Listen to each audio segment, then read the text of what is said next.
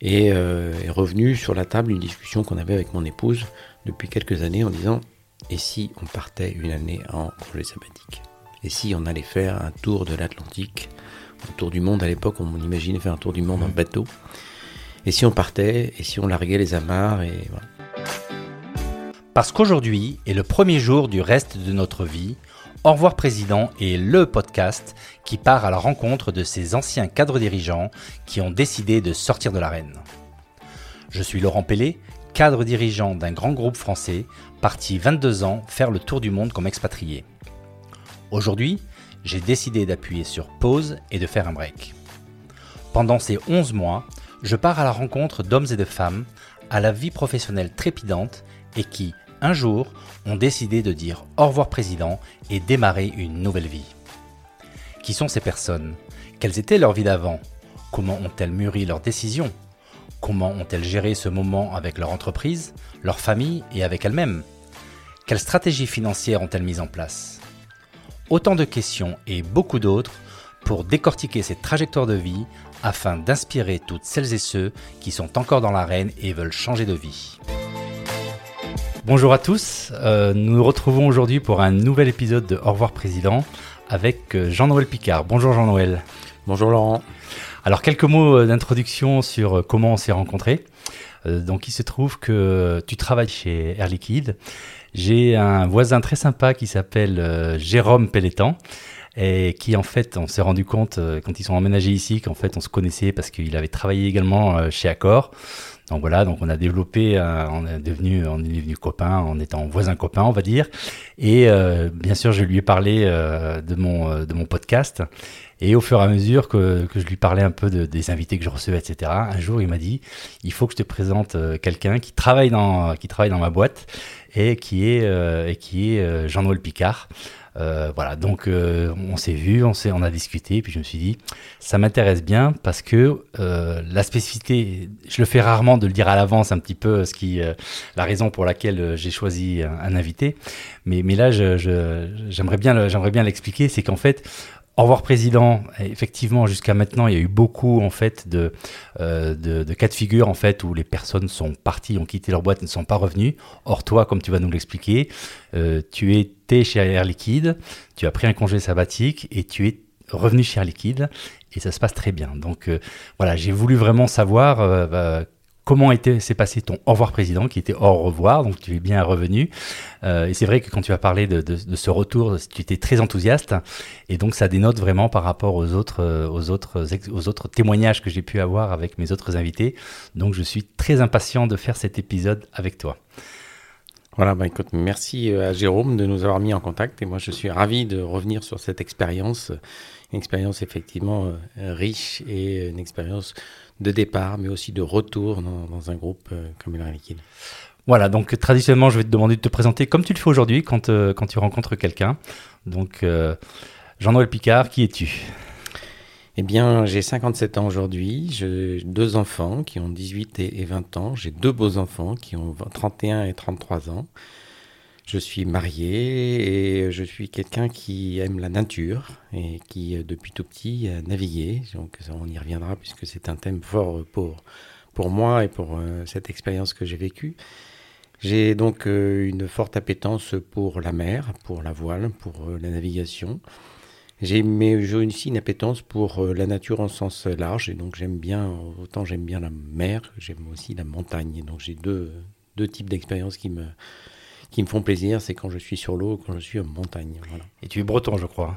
Alors je suis breton, je suis euh, breton de plein d'endroits, de, de, Brest où j'ai passé mon enfance, euh, des côtes d'Armor où nous avons notre famille, euh, maison de famille euh, historique et aussi du, du, du, golfe du Morbihan où nous sommes installés avec mon épouse de, depuis quelques années et où on a le plaisir d'avoir un petit bateau aussi pour continuer à naviguer.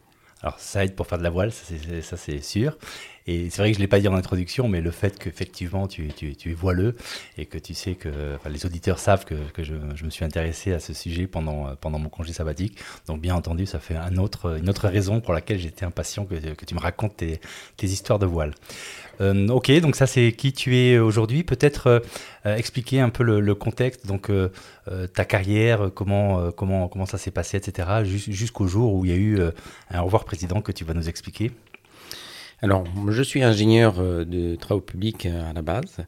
Et en fait, j'ai progressé tout au long de ma carrière avec différents, différents changements. Et je me suis aperçu en, réfléchissant à, ce moment que nous passons ensemble, j'ai réfléchi qu'en fait, assez tôt, euh, dès, les études, je me suis mis un petit peu euh, en risque, où je suis allé chercher des zones d'inconfort, où j'ai choisi des options qui sont un petit peu, un petit peu peut-être audacieuses ou peut-être différentes euh, de la moyenne. Moi, très vite, quand il a fallu choisir mon stage d'ingénieur, par exemple, j'ai été à Caracas. On m'a proposé un stage à Caracas. Je ne connaissais à peine où était Caracas. Je ne parlais pas un mot d'espagnol. Et tout d'un coup, j'ai basculé.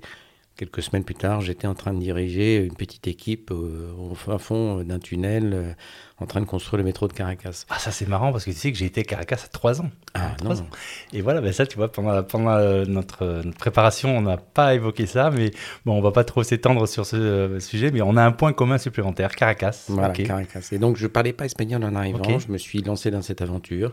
Voilà, ça c'était un petit peu, c'est un peu une caractéristique. Après, j'ai cherché euh, au long de mes études à partir, absolument à partir à l'international. J'avais à l'époque peu d'échanges. Et je me suis débrouillé, j'ai travaillé juste les matières qu'il fallait pour euh, arriver à être dans ce sélectionné. Et j'ai passé un an aux États-Unis pour faire euh, des études complémentaires. J'ai adoré, j'ai adoré euh, me mettre dans une situation nouvelle, découvrir un pays, tout ça. Donc ça, c'est des éléments qui étaient au départ de ma vie professionnelle. Puis après, j'ai travaillé d'abord dans les travaux publics, puis après... Dans quelle boîte Chez Dumez. D'accord. Donc dans des chantiers de TGV à l'époque. Puis assez vite, euh, j'ai travaillé dans le traitement de l'eau. On m'a proposé de basculer dans le traitement de l'eau. À l'époque, les Lyonnaises fusionnaient avec euh, Dumez.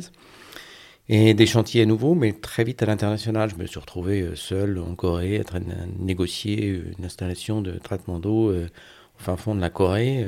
bon, Mais à chaque fois dans ces pays, tu étais expatrié ou tu étais mission et tu t'es basé alors, pour cette partie-là de ma carrière, j'étais euh, en mission, donc je partais une semaine, 15 jours, euh, mais dans des contrées qui étaient l'Afrique du Sud, euh, ou la Corée, ou le Brésil, enfin des, des, des, grands voyages et des, grands, des grandes découvertes, et surtout des découvertes d'un milieu économique que je ne connaissais pas, et qui à chaque fois était très différent, très très, très intéressant parce que on touche euh, très vite la culture, la culture euh, de la façon de procéder dans un pays avec un contrat, avec euh, les relations avec les gens. Ça, c'était quelque chose qui a égrené en fait ma, ma vie professionnelle. J'ai commencé à Caracas, mais donc très vite j'ai fait pas mal d'international. donc après, je me suis, je me suis orienté, j'ai repris, j'ai fait un step back et je me suis un peu formé, parce que là j'étais purement ingénieur, je développais des usines, euh, des, stations de traitement d'eau. Avec beaucoup de management ou plutôt technique euh, Plutôt technique, du mhm. management de contrat, euh, des petites équipes, mais surtout un travail de mise en route à l'international qui est évidemment pas si facile quand on est basé en France. Donc une expérience très intéressante, très variée, très internationale. Et bah, à ce moment-là, j'ai décidé d'ouvrir un petit peu ma carrière, de faire des études complémentaires. Et euh, je suis revenu, euh, ben, euh, là c'est là où j'ai intégré le groupe Air Liquide, dans les années 2000, enfin, en, décembre 2000 exactement. Et j'ai intégré ben, plusieurs postes de l'air liquide, mais j'ai intégré des activités qui étaient euh, plutôt dans le domaine de l'environnement, donc il y avait une continuité avec ce que je faisais avant. Mais là, j'étais plutôt dans le, dans le management et dans euh, la gestion, la gestion financière. Et c'est là où j'ai démarré en fait une nouvelle vie professionnelle où petit à petit, je suis devenu contrôleur gestion, puis directeur financier, ce que je suis depuis euh, maintenant 15 ans. D'accord, donc 2000, donc ça fait 22 ans que tu es chez Air Liquide, c'est ça? Exactement, 22 ans, mais 22 ans avec des pointillés, avec des tas d'aventures et qu'on va être amené à, à développer, puisque effectivement, au bout de quelques années, j'ai fait un choix euh, de, quitter Air Liquide, enfin de faire une césure et de faire un projet vraiment personnel qui nous tenait à cœur, nous, en tant que famille, et moi personnellement. Et donc, on a, on a lancé le projet d'une année sabbatique. Alors, attends, donc ça, cette année sabbatique, c'est passé après combien d'années chez Air Liquide? Après quel poste? Tu avais déjà eu quel Alors, j'avais, j'en étais à mon quatrième poste à Air Liquide. j'étais dans une société, une partie du groupe qui était qui était euh, centré sur le soudage et euh, il y avait une activité qui était très intéressante. Je me plaisais énormément dans mon métier, qui était au début contrôleur gestion puis directeur financier, euh, mais est intervenu en fait un aspect plutôt privé, mhm. des, choix, des orientations, des désirs, et est revenu sur la table une discussion qu'on avait avec mon épouse depuis quelques années en disant et si on partait une année en congé sabbatique? Et si on allait faire un tour de l'Atlantique un tour du monde? À l'époque, on imaginait faire un tour du monde en bateau. Et si on partait, et si on larguait les amarres, et voilà. Donc, et donc, ça, la première fois que ça, c'était un vieux rêve euh, que vous vouliez euh, que vous vouliez accomplir, ou c'est quelque chose qui est venu. Enfin, j'essaie juste de comprendre. Euh, comment, quand, quand est-ce que c'est la première fois en fait où vous avez dit tiens on devrait essayer de faire ça? Alors on est parti en 2011 oui. et la première fois vraiment où on en a parlé avec mon épouse c'était trois ans avant. Trois ans, d'accord. Trois ans avant. Et on s'était dit, tiens, mon épouse avait toujours ce rêve quand elle était petite de partir et de partir loin en bateau. Moi, c'était plutôt euh, l'aventure, l'envie de nature. Et aussi, euh, à l'époque, c'était essayer de trouver un cadre qui, qui changeait vis-à-vis de, de, mes filles, qui étaient encore petites à l'époque. Et j'avais envie de leur proposer et de leur apporter une expérience complètement différente. Et de dire, il n'y a pas que la banlieue euh, ouest, il n'y a pas que le métro boulot dodo, il n'y a pas que la vie classique, il y a d'autres choses en dehors de cet environnement-là que j'aimerais vous proposer. Et comme je l'avais goûté moi-même dans mes années euh, euh, plus jeunes, je voulais leur proposer quelque chose qui sorte un peu de l'ordinaire, qui soit au contact de la nature, au contact des gens. Et, voilà. et là, à partir du moment où la première fois vous évoquez cette possibilité, comment euh, ça fait son chemin et à partir de quand tu commences à, dire c'est suffisamment sérieux pour pouvoir en parler? Parce qu'à un moment, il faut aborder le sujet avec euh, l'employeur. Donc, euh, donc à l'époque, ce, poste, tu, étais à quel poste? C'était directeur financier hein, de cette directeur financier business unit, unité, ok, activité liquid welding. Et bah écoute, il s'est passé quoi? Il s'est passé que d'abord on a imaginé cette, ce projet, on en a parlé à une ou deux personnes il y a trois ans avant. Et petit à petit. Quand tu dis de personnes, c'est. Euh, dans, dans, notre, dans notre environnement proche, c'est-à-dire. Euh, famille, d'accord. Famille. Pas, mais on, a, encore. on a parlé très très peu. D'accord. Et puis est intervenu en fait euh, un changement, un changement d'environnement professionnel qui était juste simplement une réorganisation au sein de l'activité welding où j'avais d'ailleurs des responsabilités qui étaient en train de s'accroître. Et euh, là, il s'est posé la question est-ce que je continue Est-ce que je poursuis dans ce poste. Donc, deux ans, plus, tôt, en fait, euh, s'est mis euh, cette idée en train de se dire bon, ben, ça serait bien de prendre ce challenge, mais peut-être qu'on ne va pas enchaîner les challenges professionnels les uns après les autres, et que à la fin de ce challenge professionnel ou de ce temps, généralement, à l'air liquide, on fait un poste qui dure en, généralement trois ans. Donc, deux ans avant, je m'étais dit tiens, ça serait pas mal si on imaginait la suite et que justement on reparlait de ce projet et on partait. Donc là, le, petit vélo euh, s'est mis à tourner dans la tête euh, et, avec mon épouse, on a commencé à reparler. Puis après, on s'est dit, bon, ben là, ça serait un bon moment. Et puis on a réfléchi au niveau familial, parce que ça, ces projets sont des projets qui sont tellement importants au niveau familial qu'il faut apprendre un peu d'autres éléments que l'aspect professionnel en compte. Au niveau familial, on s'est posé la question vis-à-vis -vis de nos filles, qui étaient à l'époque pas très âgés, 6, hein, ans, 6 ans et 8 ans, euh, et des grands enfants, mais beaux enfants, euh, qui étaient un peu plus âgés, mais qui étaient en train de faire euh, le début de leurs études supérieures. On s'est posé, est-ce que c'est le bon moment? Et là, oui. Et là, vous en avez parlé avec tous les enfants, les quatre? Oui, on a commencé à aborder le, sujet en interne, et en interne à notre famille, et très vite, on a commencé à travailler, là on est en décembre 2010, à travailler le projet. Et on est allé euh, au salon de tout simplement, chercher des contacts, euh, travailler sérieusement. Mais on n'en avait parlé à personne à l'extérieur et encore moins à mon, mon employeur. Alors là, j'ai une question parce que tu embarques un peu la famille dans un rêve qui est de faire, de faire comme ça une année sabbatique à la voile, etc. Donc tout le monde se met à rêver. Mais en fait, sans en avoir parlé, est-ce que tu ne prenais pas le risque quelque part de dire bah, ça marchera pas au niveau euh, du boulot et donc il va y avoir une énorme frustration puisqu'en fait on a tous rêvé à ce projet? Alors oui, mais sauf que cette période a duré euh, très peu de temps, parce qu'en fait, on a vraiment travaillé le projet depuis décembre, et que dès janvier, j'ai été voir mon employeur. D'accord. Ah, parce que j'avais en tête en fait trois ans, quand tu m'as dit trois ans. Donc il n'y a pas eu trois ans entre ah, Oui, c'est parce que je, compte euh, les deux ans de, réflexion, la décision, et puis après on a presque neuf mois, puisque entre décembre et finalement nous sommes partis en août, ça fait presque un, an, un an supplémentaire. Donc en fait tu mûris pendant trois ans, tu, en, tu, tu, tu, le tu le tournes en, tu le déclenches en projet familial en décembre. Et, en janvier, et en janvier, parce que cet élément essentiel, évidemment, c'était il faut un point de euh, validation important. Voilà. Et, clairement, c'est un point intéressant parce que clairement, ce projet, il était euh, en train de mûrir dans notre tête de façon euh, de plus en plus concrète. Mais dans ma tête, il n'a été vraiment validé que le jour où j'ai eu mes deux patrons, patron N plus 1 et N plus 2, en face, et que en 24 heures, je leur ai expliqué ce que nous voulions faire en famille et que je leur ai dit je pose donc un congé sabbatique à partir du mois d'août 2011. Tu leur as dit je pose ou tu as dit j'aimerais poser? En fait, c'est une question qui est intéressante et en revenant euh, sur cette période-là, j'en avais parlé à quelques amis avant et euh, il y a un ami qui était RH dans un grand groupe français, qui était aussi voileux, qui, était, qui avait été intrigué euh, et, par, par notre projet et qui me dit mais ton projet n'est pas facile à vendre quand même. Hein, quand on se place du côté de l'employeur, moi je suis RH dans un grand groupe, mhm. pas facile à vendre. Viens me voir, on va en parler. Et donc j'ai préparé en fait avec ce, cet ami, euh, en, tant, tant, que sparring partner, j'ai préparé la présentation de mon projet à l'entreprise. Intéressant. Voilà, donc j'y suis pas allé euh, tout seul en disant tiens, by the way, j'ai un projet. Non, j'ai travaillé et j'ai travaillé en essayant de comprendre l'impact que ça peut avoir sur l'entreprise, en en essayant d'anticiper les réactions de l'entreprise pour que ça se passe au mieux. Alors ça, je pense que c'est peut-être, on peut faire une pause là-dessus parce qu'il y a peut-être parmi nos auditeurs des gens qui rêveraient de faire le même type de projet, que ce soit voile ou autre chose. Quels ont été vraiment de manière succincte, en fait, vraiment les, les arguments qui, selon toi, ont fait mouche auprès de tes employeurs pour qu'ils disent Banco, euh, on est d'accord, c'est un super projet, vas-y alors, je vais peut-être décevoir, mais il n'y a pas de, de, de, miracle. Par contre, il y a un groupe en face, j'ai trouvé un groupe en face très, très réceptif, très, euh, très humain, qui comprenait la situation.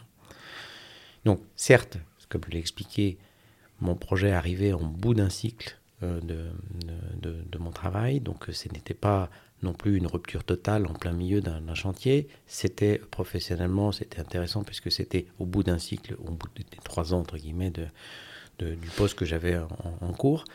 Mais euh, j'ai trouvé une entreprise qui était euh, humaine, compréhensive euh, et qui s'est dit on va plutôt que de rejeter, plutôt que de se mettre en opposition, on va intégrer cette volonté dans une démarche de mobilité assez classique dans les grands groupes. D'accord. Donc en fait, ils ont vu un, ta motivation pour faire le projet. Donc, c'est important pour lui. Donc, euh, si on tient euh, à Jean-Noël, ben, on comprend qu'il va falloir lui donner la liberté de faire son, projet. Sinon, grande frustration, j'imagine, et donc potentiellement on risque de le perdre. Et deuxièmement, si j'ai bien compris, tu as, tu as, tu as eu la sensibilité, en fait, de le, de le caser à un moment donné où tu sais que c'était un moment charnière pour l'entreprise et donc quelque part c'était indolore pour, pour l'entreprise, c'est ça? Voilà, c'était acceptable pour l'entreprise. Ok. C'était euh, c'était suffisamment de temps avant, puisque janvier pour un départ en août, ça laissait un petit peu de temps. Euh, D'accord. Euh, style mobilité classique interne à, l'entreprise. Mais c'est tous ces éléments-là que j'ai appris à, à, réfléchir en amont avec euh, cet ami RH dans un autre grand groupe qui m'a un petit peu alerté, qui m'a aidé à présenter le, sujet positivement, d'expliquer. Et donc je trouve que c'est une démarche qui était pour moi très importante puisqu'elle m'a préparé et elle m'a sensibilisé non pas uniquement en voyant mon projet, mon, mhm. mais aussi en regardant côté entreprise. Et à la fin, ça s'est très bien passé. L'acceptation a été quasi immédiate. Et j'ai euh, donc euh, eu tout de suite le déclenchement. Ce projet que nous étions en train de, construire, il était validé et on est parti. Et ce, le lendemain de ce jour où j'ai présenté ce projet, où j'ai demandé l'autorisation de faire cette année sabbatique, le lendemain, j'étais complètement parti dans ma tête sur ce projet. Parti dans ma tête, c'est-à-dire que j'avais deux journées. J'avais la journée normale au travail, qui était toujours aussi passionnant, aussi prenant et aussi intéressant. Mais j'avais le soir, avec mon épouse, une deuxième journée qui se démarrait Alors ça justement, j'ai une question qui me vient, c'est si tu regardes du côté de l'employeur, on peut dire Jean-Noël de janvier à août, il était perdu parce qu'en fait dans sa tête, même si tu dis que j'avais deux journées, la journée de travail et ensuite la journée où où je préparais mon projet, on, peut très, on pourrait très facilement imaginer qu'en fait le truc c'est tellement excitant que quelque part ça prend un peu le dessus par rapport à ton, à ton quotidien de travail. Donc ça, comment tu réagis quand, quand, je dis ça c'est... Alors, je peux comprendre cette réaction, mais elle n'est pas du tout euh, la réalité, en fait. La réalité, c'est qu'on est motivé toujours par son travail, on est, on est tiré par euh, les objectifs professionnels, par l'environnement professionnel, par, par le souhait de bien faire, par le souhait de, de, de, faire bouger la société dans laquelle on évolue. Toutes ces, toutes ces motivations qui sont professionnelles, elles restent. Donc toi, tu estimes que ça n'a pas, ça n'a pas entaché en fait ton boulot de Pas du tout. Je voudrais peut-être poser la question à mes employeurs. mais le, le, fait est, c'est une curiosité un peu, que je, je, cite, mais le fait est qu'aujourd'hui, je travaille en tant que CFO pour le même directeur général. Donc euh, je, je l'ai retrouvé euh, plus de dix ans plus tard. Donc il ne m'en a pas tenu grief. Alors l'autre question qui me brûle les lèvres, c'est euh, est-ce qu'au moment où tu as fait ton pitch, où vous avez parlé et où ils t'ont donné le go, est-ce qu'à un moment il a été question de se dire qu'est-ce qui va se passer après ce congé sabbatique? Puisqu'en fait c'était une durée de 11 mois, c'est ça? Donc il y a forcément un après. Ça c'est quelque chose dont vous avez parlé ou pas du tout? Alors bien sûr, parce que c'est une, c'est une réflexion qu'on a immédiatement quand on lance un projet comme ça, c'est euh, comment se passe le retour. Donc euh, j'étais parti euh, vraiment dans l'optique en me disant, de toute façon, euh, j'ai fait un, bon bout de chemin à l'air liquide. Si jamais j'arrive pas à, revenir et à retrouver ma place à l'air liquide, eh ben, je changerai d'entreprise et je, je ce n'est pas la fin de ma vie professionnelle, c'est pas un drame. Donc j'étais parti dans cet esprit-là, ce qui permet quelque part d'évacuer le problème et d'être serein. Mmh. Je partais en connaissance de cause même si au retour c'était un peu difficile, on aura vécu quelque chose de fantastique. Ok. Euh, en termes de synchro par rapport à ton épouse, parce que j'imagine qu'elle travaille aussi, donc là il faut, enfin, ça devient de la haute voltige de dire qu'au même moment, alors, je ne sais pas quelle est son activité, peut-être que c'était plus simple pour elle, euh, mais comment s'est passé en fait le fait, comment vous avez pu vous synchroniser pour qu'au même moment vous ayez la possibilité de partir tous les deux? Alors c'est une question qui est vraiment importante parce que en l'occurrence, mon épouse avait son propre entreprise de marketing, communication euh, et autres, et que elle, elle avait une certaine souplesse euh, pour euh, aménager en fait le rythme auquel elle prenait les nouveaux clients. Et donc, elle a pu pendant cette période-là adapter son entreprise. Elle a trouvé un repreneur transitoire pour gérer ses clients pendant qu'elle était avec nous en, en, voyage, en année sabbatique. Et donc, elle a pu s'adapter. Ok. Donc là, on est euh, en 2011, août, tous les voyants sont ouverts, enfin, les voyants sont ouverts avant, puisqu'en fait, euh, employeur d'accord, euh, serein avec la décision, parce qu'on est prêt à accepter, enfin, le pire, à accepter le fait que qu'il n'y ait pas de retour, donc on part complètement l'esprit libre. les enfants sont motivés, donc le grand départ. Oui, avant le grand départ, c'est déjà le projet. Le projet est déjà une aventure. Ouais. Hein, du jour, ce que moi j'ai vécu, et mon épouse aussi, du jour où on a pris cette décision validée par le fait que l'employeur dit OK, prenez votre année sabbatique, le projet était concret, on était déjà dans une aventure. Et l'aventure avait démarré donc six ou huit mois avant euh, qu'on largue les amarres. Et ça, c'était euh, c'était déjà euh, une aventure de tous les jours, puisqu'on rencontre des gens différents, on rencontre des gens qui ont déjà vécu la même expérience. Dans la tête, vous étiez déjà parti. On a euh, bouquiné euh, des cartes, on a euh, cherché notre bateau, parce qu'on n'avait pas de bateau quand on a pris cette décision. Ça, c'est énormément de choses. Quand j'y pense, en six mois, c'est énormément de choses à préparer pour pour pouvoir être prêt le jour J, quoi. Parce que j'imagine que les 11 mois, vous avez voulu euh, tirer au maximum, c'est-à-dire que les 11 mois de congé sabbatique, c'était 11 mois sur l'eau, en fait. Ah, on, a, on, a, largué les amarres euh, une semaine après en, main le bateau. Donc, euh, oui, oui, c'est plein de choses, mais c'est plein de choses tellement exaltantes. C'est une aventure qui démarre, que qu'on est très excité. On est porté par un, mouvement très positif de gens qui, autour de nous, disent c'est génial, qui nous donnent des infos, qui... Et, et nos enfants qui sont pour les plus jeunes, à cet âge-là, 6 et 8 ans, on n'a pas encore euh, une anticipation de, tout ce qui va se passer, de tout ce qu'on et nous-mêmes non plus, mmh. on ne savait pas. Donc là, vous partez, vous faites le tour de, l'Atlantique. Alors, la question que j'aurais envie de te poser par rapport à cette période-là, c'est est-ce qu'il y a eu, euh, pendant ces 11 mois, des, euh, des phases avec des inquiétudes sur peut-être sur l'après, avec voilà, ou enfin, un peu les états d'esprit dans lesquels, par lesquels vous êtes passé au cours de ces, de ces, euh, de ces 11 mois où vous étiez euh, sur un bateau tous les 6, c'est ça, si je comprends bien, tous les 6. Mhm. Euh, et surtout toi, bon, on est dans un podcast dont le titre est Au revoir président, donc toi par rapport, peut-être un, focus sur toi par rapport à, ton, à, ta, à ta, position professionnelle et ce qui pouvait arriver par la suite.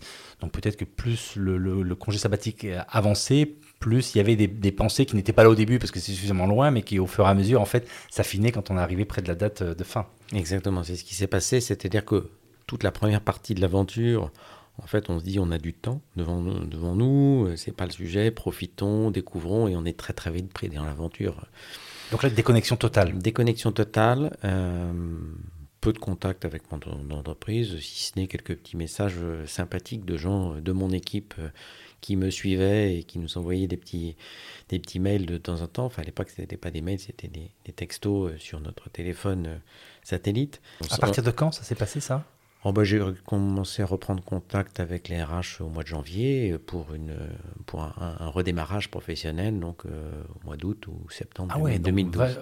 quand même très très en amont. Hein. Mais c'est un contact très très très très léger, c'est-à-dire euh, ne m'oubliez pas, je suis encore, euh, je, je, serai de retour tel jour. Mhm. voilà, et donc là les RH ont, ont, joué pleinement leur rôle et m'ont, comme si j'étais en interne, en mobilité interne, elles m'ont mis dans le, dans, dans, le pipe. Et donc, mon nom a circulé à un moment donné dans quelques réunions RH. Euh, et euh, pour faire court, quelques mois plus tard, alors qu'on était encore euh, en Colombie, puis après au San Blas, à côté de Panama, là, les contacts ont été un peu plus précis.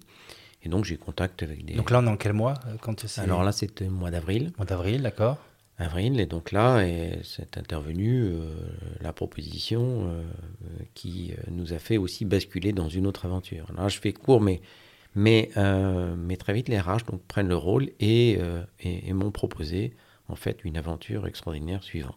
Donc une ou tu as eu plusieurs propositions comment Alors techniquement, j'en ai eu effectivement une, première qui ne calait pas mhm. et qui a très très vite été abandonnée. Et j'en ai eu une deuxième et la deuxième était déjà euh, fantastique. Et donc, on s'est retrouvé à faire une traversée, puisque j'ai eu un coup de fil en Colombie. Et qu'une fois le coup de fil terminé, j'attendais le coup de fil pour prendre la mer. Une fois le coup de fil terminé, on a eu trois jours de traversée pour aller jusqu'à Panama avec mon épouse.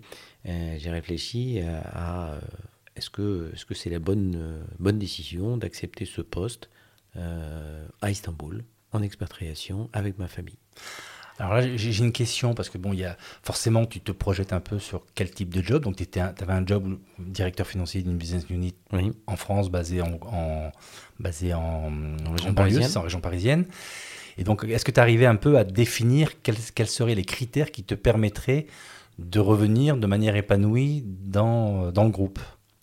Alors c'est une excellente question parce qu'elle est pas, on la formule pas forcément comme ça, mais quand, quand les propositions arrivent, en fait, on a un recul. Après, c'est donc 6, euh, 8 mois qu'on est a déjà vécu d'aventure. On a un recul qui est forcément, une, maturité qui est forcément différente.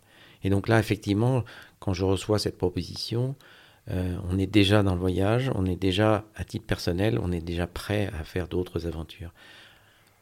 Je ne l'étais peut-être pas forcément autant pour partir en famille avant cette aventure, euh, cette année sabbatique.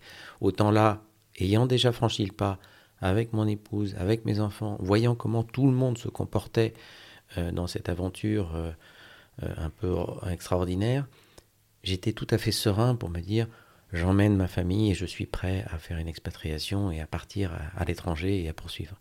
Donc, de point de vue familial ou point de vue personnel, il y avait une maturité qui était complètement différente après versus avant. Maintenant, professionnellement, j'étais aussi prêt à à, avoir des challenges différents. Et j'étais pas forcément, ou, ce qui importait euh, professionnellement, c'était plutôt une aventure, euh, même professionnelle, une aventure plutôt que un nombre de millions à traiter ou, euh, ou, une position dans, une structure ou dans une organisation. Donc j'étais sans doute plus ouvert. Et le fait est que j'ai intégré une activité en, en Turquie, après cette année sabbatique, qui n'était pas une grosse activité à l'époque qui pas, mais dans lesquels je me suis épanoui, dans lesquels j'ai été très heureux et j'ai été très heureux sur une base de chiffre d'affaires, d'activité qui était au départ assez, assez modeste.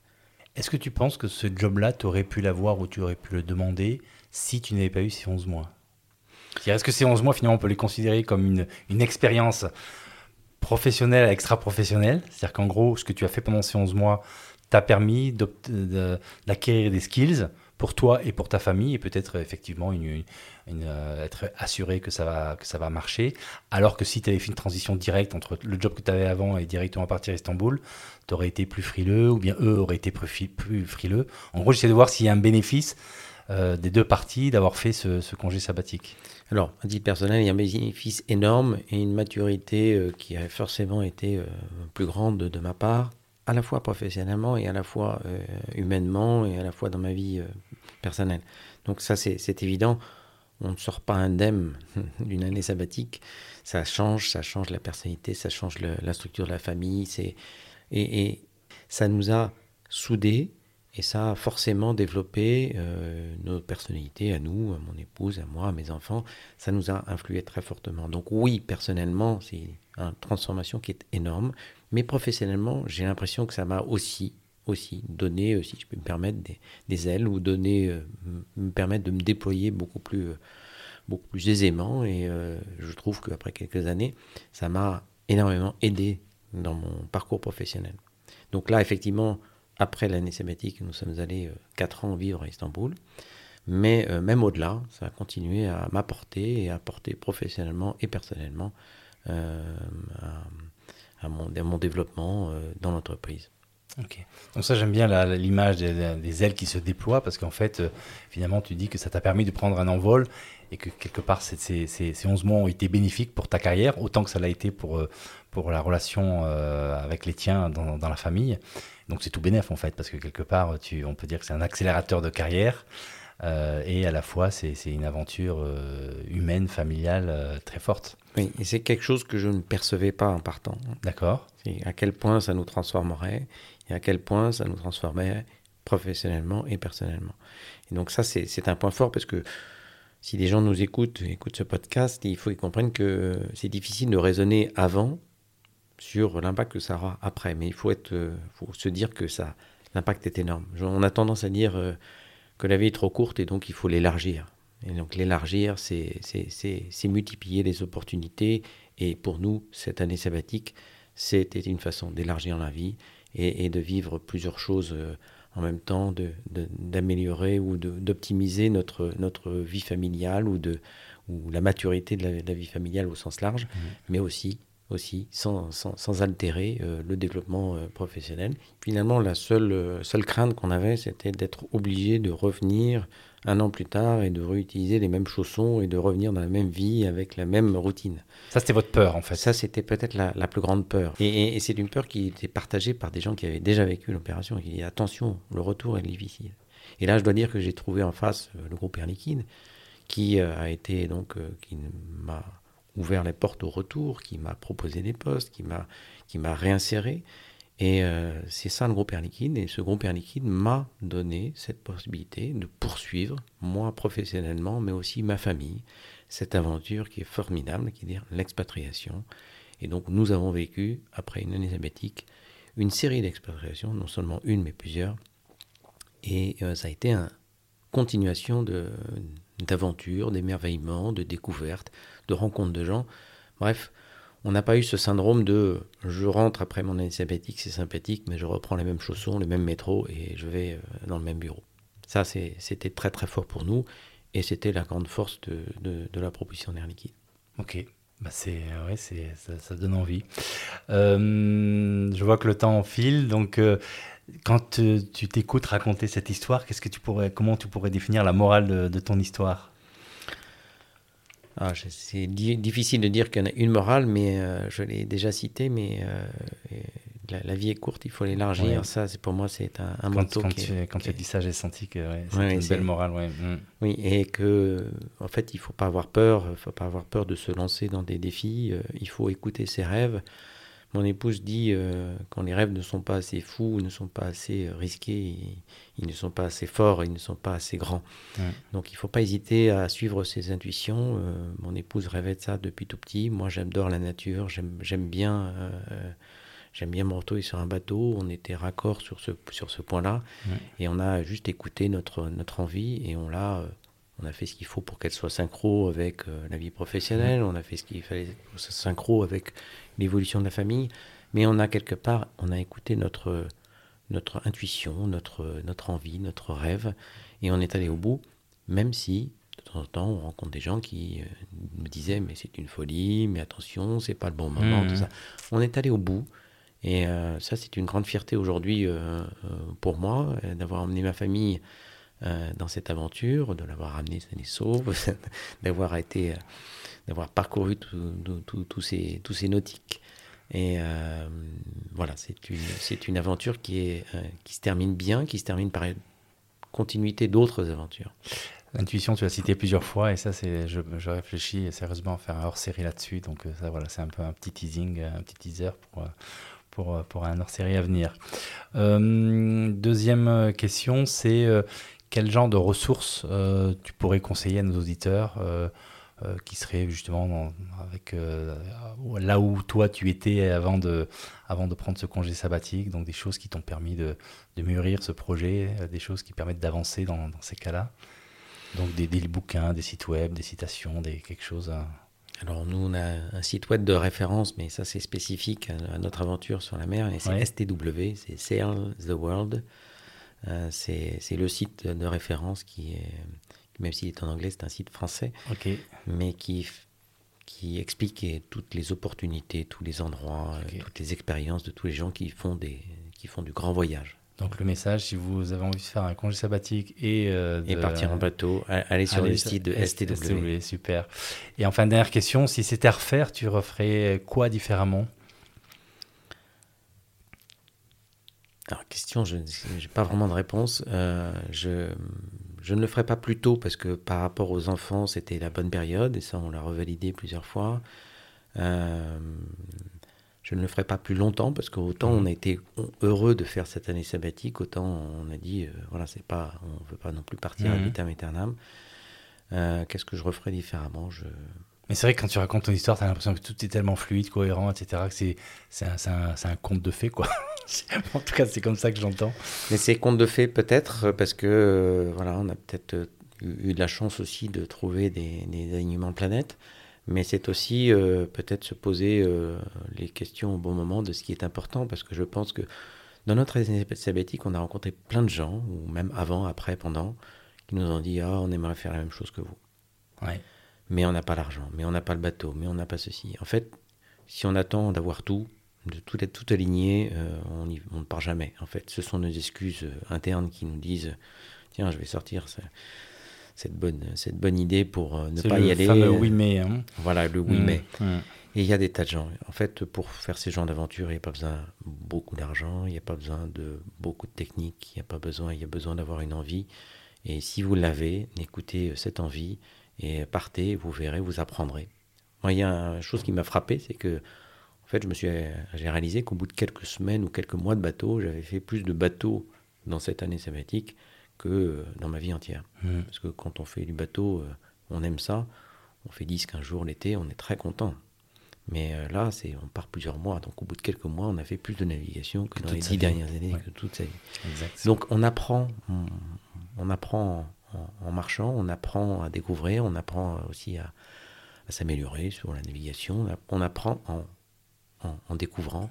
Et c'est un véritable parcours. Et donc, en fait, les, toutes les excuses qu'on peut avoir, et que je peux avoir eu à un moment donné, moi-même, euh, sont des fausses excuses. Il faut s'écouter. Si vous avez un, créneau, si vous avez une envie, euh, allez au bout de vos rêves. Donc le message de la fin, lancez-vous. Toutes les excuses que vous pouvez avancer sont des mauvaises excuses. Allez-y et euh, ça marchera en fait. C'est ça? Allez au bout de vos rêves et, écoutez pas à fond toutes les mauvaises excuses que vous avez. N'hésitez pas, lancez-vous et vous apprendrez en marchant. Jean-Noël, un grand merci. On va avoir la joie de, retrouver Jérôme qui vient boire un, verre avec nous. Et donc, euh, merci Jean-Noël pour, euh, pour euh, être venu jusqu'ici. Et à très bientôt à tous nos auditeurs. Au revoir. Merci Laurent. Alors voilà, j'espère que cet épisode vous a plu. Si c'est le cas, et que vous pensez que ce podcast mérite d'être mis en avant, voilà ce que vous pouvez faire et qui m'encouragera à continuer mon travail. C'est hyper simple. Le plan se résume en trois lettres. CNP, commenter, noter, partager. En effet, quand vous me laissez un commentaire, si vous me mettez 5 étoiles et que vous partagez à tout votre réseau, alors les algos de plateforme vont me faire remonter en flèche dans les classements et mon podcast sera proposé à un plus grand nombre d'auditeurs. Bon, je compte sur vous et n'oubliez pas, si vous ne voulez pas louper le prochain épisode, enregistrez-vous vite sur revoirprésident.com pour être averti dès qu'il sort. Allez, c'est tout pour aujourd'hui. Prenez bien soin de vous et à bientôt pour un nouvel épisode. Bye bye